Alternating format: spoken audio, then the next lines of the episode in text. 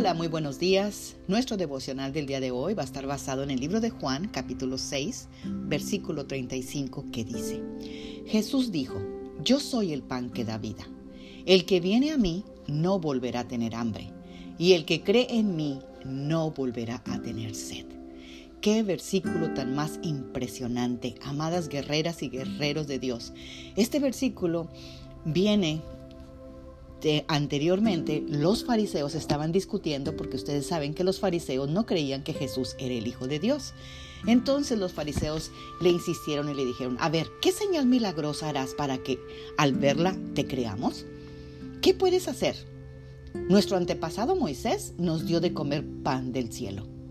Y Jesús les respondió, yo les aseguro que no fue Moisés el que les dio a ustedes el pan del cielo. Mi Padre es el que da el verdadero pan del cielo. El pan que da Dios es el que baja del cielo y da vida al mundo. Y yo soy el pan que descendió del cielo. Entonces los fariseos dijeron, Señor, danos siempre de ese pan. Eso es lo que tú y yo tenemos que responderle a Jesús. Señor, danos siempre de ese pan, el pan que da vida, el pan que da energía, el pan que te da el ánimo de vivir, el pan, el pan que te da el deseo de poder ah, proponerte hacer las mejores cosas, de poder agradar a Dios, de poder alabar a Dios, de vivir plenamente como a Dios le agrada que este año nosotros nos propongamos a comer del pan del cielo que es la palabra de Dios dice que si nosotros venimos a Él, no vamos a tener hambre.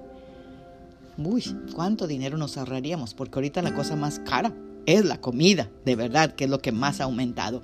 Así que si nosotros comemos la palabra, porque además la palabra dice que no solo de pan vivirá el hombre, sino de toda palabra que sale de la boca de Dios. Así que la palabra que sale de la boca de Dios nos alimenta, nos llena nuestro espíritu, nuestra alma y nuestro cuerpo.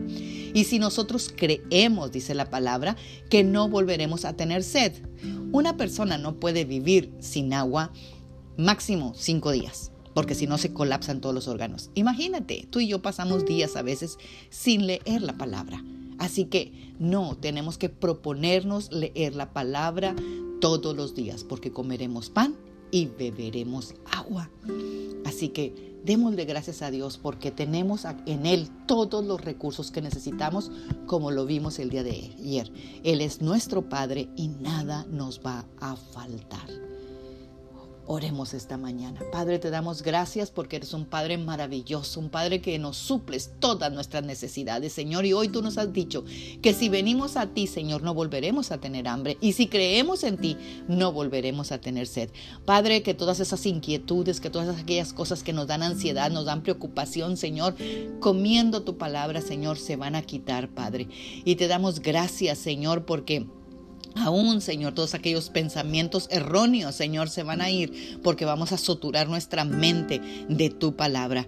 Gracias, Señor. Así como tú le dijiste a la samaritana, si tú bebieras del agua que yo te doy, nunca jamás tendría sed. Señor, esa es el agua que nosotros queremos tener porque no queremos tener sed de andar buscando donde no debemos, Señor, porque en ti hay vida y vida eterna.